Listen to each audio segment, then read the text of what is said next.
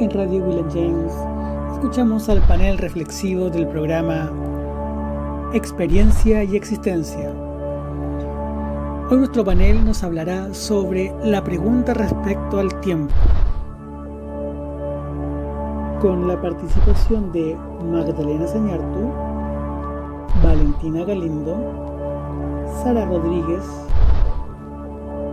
Amaro Oyarzún e Ignacio Toro.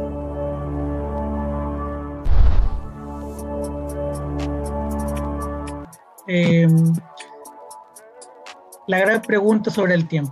¿Qué quiere decir que cada persona tenga su propio tiempo? Eh, que está bien, porque así eh, la persona tiene su propio ritmo para hacer lo que él quiere. ¿Ya? ¿Y tú, tú sientes que es tu propio tiempo en general o a veces te sientes más limitada por los tiempos impuestos? Eh, o sea, no, no, no me siento limitada. Porque tenemos a veces el conflicto, ¿no es cierto? El tiempo personal, que lo puedo vivir internamente. Yo viajar al pasado a través del recuerdo, puedo imaginar el futuro a través de, para la redundancia, la imaginación. Puedo vivir el presente a partir de la emoción, ¿no es cierto? pero al mismo tiempo tengo cosas, como por ejemplo saber que a las 2 de la tarde tengo clases. Entonces eso ya no depende de mi tiempo, depende del tiempo social. Esas cosas no, no, no están. ¿Mm? Me pregunto, perdón. Le pregunto a Valentina. Valentina, la misma pregunta. a tu juicio, ¿cómo responderías tú a la pregunta de que cada persona tiene su propio tiempo? Yo creo que el tiempo es más por su bien, o sea, por su por cómo lo ocupa.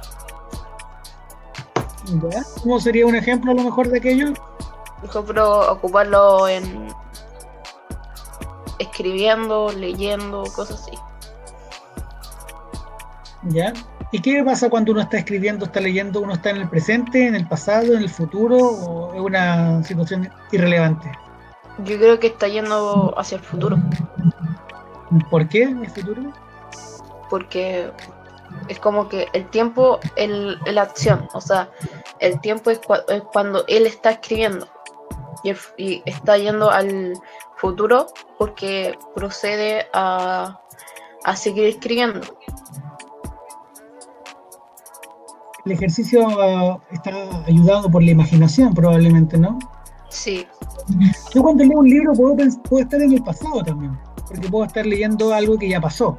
A lo mejor nunca pasó, pero en la historia me cuentan como que ya pasó. Pero a veces también uno cuando lo está leyendo puede parecer que lo está viendo en el momento y puede ser presente. Pero también cuando está leyendo puede, como dice Valentina, estar en el futuro, porque puede estar imaginando situaciones que van a pasar. Por ejemplo, yo leo un cuento, el cuento lo puedo leer como si fuera pasado, ya pasó. Lo puedo leer como si fuera presente, lo estoy viendo en este minuto que está pasando como quien está viendo en la calle una escena transcurrir. O puede ser el futuro, porque yo podría decir, esto no me ha pasado nunca a mí, pero si me pasa lo que le pasa al personaje que me está viendo, pues efectivamente ahí hay un desplazamiento temporal. Eso es algo interesante. En relación a que pueden coexistir los tres tiempos, presente, pasado y futuro, en una sola, en un solo eje. Amaro, te voy a hacer la misma pregunta entonces. ¿Cómo responderías tú esa, ese planteamiento? ¿Qué quiere decir? Que cada persona tiene su propio tiempo. Eh, es como, como su forma de, vivir, como en qué, en qué ocupa su tiempo y en qué lo puede desperdiciar. Es como uno actúe en, en, su momento, yo creo. ¿Qué es lo que quiere decir desperdiciar el tiempo? O sea, no sé, quizá no haciendo nada, cosas así, en el que no hay mucho que hacer. Oye, pero podríamos decir tiempo, siempre lo desperdiciamos porque nunca lo vamos a recuperar. Por ejemplo, el tiempo, el minuto que ya pasó no vuelve nunca más. De alguna manera siempre estamos desperdiciando el tiempo, ¿o no? ¿Qué, cómo lo piensas ahí? Eh, que sí, ¿sí? O sea que en realidad si uno está, está pasando como por un buen momento, o sea, por ejemplo, uno está con un amigo y, está, la está pasando bien, y hay risa y todo, yo creo que eso no es un minuto desperdiciado. Perfecto, yo tampoco pensaría que es desperdiciado, pero ¿por qué? Porque como le dije, uno la está pasando bien, está disfrutando el momento. Entonces ahí donde ese minuto ya no pasa desperdiciado, sino que es como que lo está aprovechando al 100 ese minuto. Exacto, bien. Estamos de acuerdo con entonces con Bergson. Ahí estaríamos de acuerdo con Henry Bergson. El tiempo se contrae y se dilata.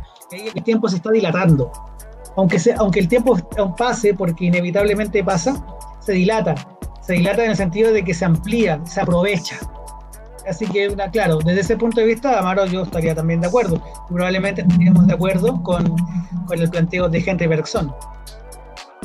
Gracias, Amaro, sí, muy buena reflexión. Eh, tenemos Ignacio Toro. Ignacio, ¿qué dirías tú a la, a la pregunta sobre que cada persona tiene su propio tiempo a propósito del texto de Bergson? Em, o sea, yo por lo que entiendo es que cada uno tiene su tiempo porque cada uno Ah, como cada uno tiene una forma de, de como decía Lamaro, como de, por así decirlo, aprovechar su tiempo. Y, y cómo cada uno lo distribuye. Entonces, también por lo que decía usted sobre que el tiempo, en este caso como una hora con 60 minutos, es el tiempo acordado, por así decirlo. Eh, cada uno distribuye su, como su, su estancia en, este planeta a través del, del, del ¿Y qué piensas tú respecto, por ejemplo, es posible, um, o te parece satisfactoria la idea de podemos ir al pasado a través del recuerdo y al futuro a través de la imaginación? ¿Te parece una respuesta satisfactoria o muy, muy poco o, es lo suficientemente importante como para hacernos cargo de nuestro... Y que, claro, cuando uno recuerda, está eh, volviendo al pasado eh, porque lo, interpreta en el presente. Exacto. Y cuando uno imagina, quizás, quizás está viendo el futuro, pero es más como encuentro yo de, de ver lo que a uno le gusta más que porque el futuro puede ser que no sea como uno se lo imagina ni siquiera está cerca de ser como uno se lo imagina. Claro, pero también a veces nos puede pasar con el pasado. Uno piensa que el futuro es más incierto porque nunca lo hemos visto. Lo podríamos llegar a ver, tal vez. Pero el pasado, uno dice, no, pero el pasado ya lo viví. Yo estuve ahí. Pasó el año pasado, pasó hace un mes, pasó hace tanto. Y yo estuve ahí, por tanto, no es ficticio, no es ficción. Cuando lo recordamos, nunca a veces, eh, no, muchas veces lo recordamos de maneras distintas. No sé si les ha pasado que alguna vez, respecto al pasado, eh, tú acuerdas de algo y lo recuerdas como algo malo. Pasan un par de años, lo vuelves a recordar y ya no lo recuerdas como algo tan malo. Por ejemplo, cuando tenías cuatro años te castigaron y te acuerdas de eso a los ocho y te da rabia.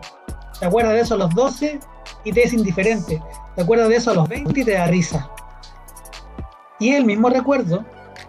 Pero ahí, claro, ahí yo tomo lo que dijo. Es el mismo recuerdo, pero de diferentes formas de interpretarlo cuando uno lo recuerda. Porque eh, sigue siendo una sola. Sigue siendo lo que pasó, pero la forma de interpretarlo es lo que cambia. Excelente, claro. Porque es el recuerdo del pasado en el presente. No es el recuerdo del pasado, punto. Es el recuerdo del pasado en el presente. Entonces está la mezcla, ¿no es cierto? Ahí aparecen. Entonces aparecen los afectos, aparecen los recuerdos, aparecen todos esos elementos. Sara, ¿cómo estás? Sara, ¿cómo la Sara? Mamá, tengo que hablar. Ah, ¿Está bien? Y bueno, oye Sara, y si yo te pregunto la misma reflexión, Em, ¿Qué quiere decir que cada persona tenga su propio tiempo? ¿Qué me dirías tú? ¿Cuál sería tu enfoque de la pregunta?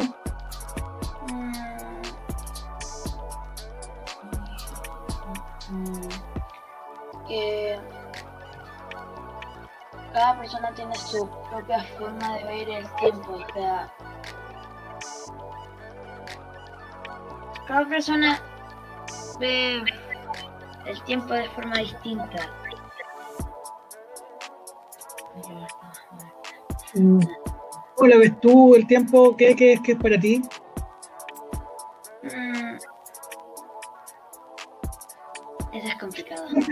Te lo puedo plantear de otra manera. ¿Sientes que tú puedes controlar tu tiempo o que tu tiempo te controla más a ti? ¿Hay un Ah. equilibrio o desequilibrio? Yo diría que ambos, porque a veces tú puedes, como, entre comillas, controlar tu tiempo y a veces no. Ya. Y eso es como complicado. ¿Y, te, ¿Y se te ocurre algún ejemplo de algún momento en que uno no pueda, no digo tu caso personal, pero un ejemplo X de alguna persona en la que no pueda controlar su tiempo y que alguna vez se exprese en algún efecto de la realidad? Mm, no, no se me ocurre un ejemplo. ¿Cuándo, alguien no, pode- no controla su tiempo? No ¿O sé, cuándo alguien lo controla?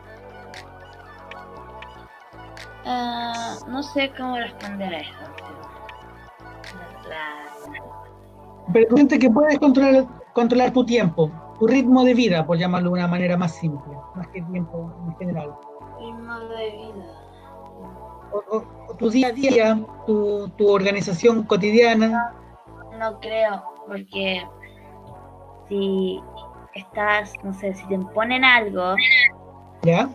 eh, te hacen- y tienes que cumplir un tiempo determinado, tendría, es como imponerte el tiempo que tú te tienes que demorar a hacer algo, y puede que sea algo que no eres experto, y te imponen terminar un corto periodo de tiempo, y eso es como... Y sí, y es como estresante. Estresante. Eso porque hay una colisión ahí, un choque, eso quiere decir colisión, ¿no?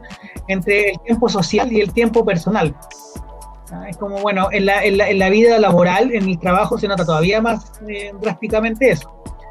Hay horarios laborales, el horario laboral tiene un eh, es estándar, quiere decir que igual para todos. Sin embargo, el tiempo personal muchas veces eh, es lo que es lo que va, va haciendo la, la- división. Si nos ponemos un ejemplo muy extremo, eh, más de alguna vez lo, lo han puesto en- en el caso, por ejemplo, los este, la gente está en la cárcel, ellos, algunos dicen que ellos están presos de su cuerpo, pero está libre su mente.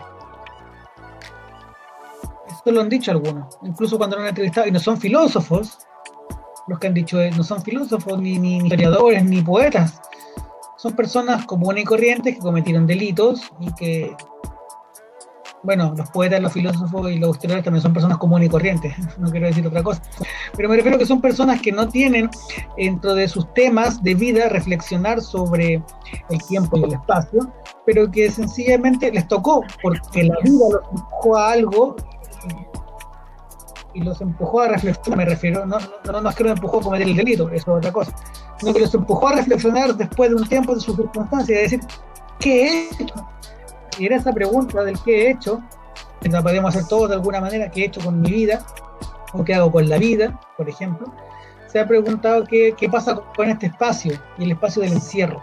Y ahí han dicho, bueno, este, mi cuerpo está encerrado, pero mi, mi, mi mente sigue libre. Algunos lo han dicho.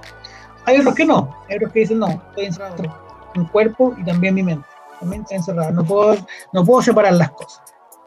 Y eso es un ejemplo de que en situaciones súper extremas, como el, el, el, ejemplo de una cárcel, eh, un ejemplo muy extremo, muy violento también, eh, el tiempo sigue siendo también un factor personal y el espacio un factor personal. Hay un tiempo-espacio que se percibe y se vive personalmente. Lo vivimos todos diferente.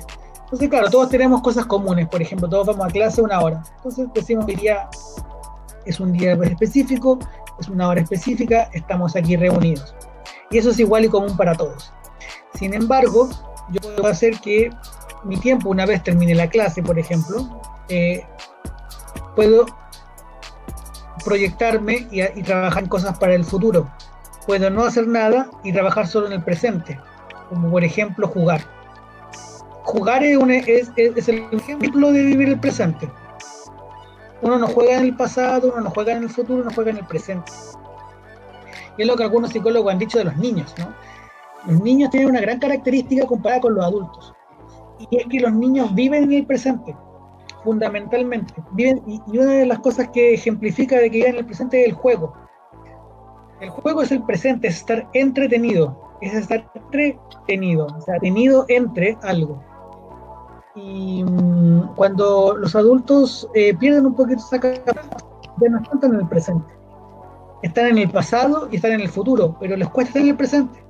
¿Por qué están en el pasado? Porque están pensando en las cosas que no han hecho y que, tienen que, hacer, entonces lo que arrastran.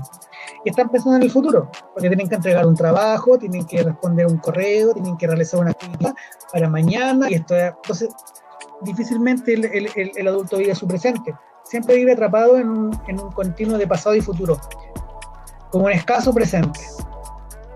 El niño no, al contrario, pareciera que vive más el presente que el pasado y el futuro, porque está en juego. Entonces, si yo después de la clase me pongo a escribir un diario de vida y, escribo mis reflexiones en torno a aquello, probablemente esté más en el pasado, recapitulando episodios de mi vida y llevándolo a este presente escrito. Si me pongo a jugar videojuegos, voy a estar en el presente. No voy a estar pensando en el pasado ni pensando en el futuro. Voy a estar ahí, ahí jugando con el mono que estoy moviendo, lo que le disparo, que no sé qué, o otro juego que sea. Y eso es presente. Presencia presente en ese, frente a ese juego pero también puedo ponerme a hacer una tarea, hacer alguna actividad que es para entregar mañana y de alguna manera estoy proyectando en el futuro. Estoy entregando esta tarea para que no me vaya mal en la prueba. Entonces ahí estoy jugando un poquito también en la línea, jugando entre comillas en la de futuro.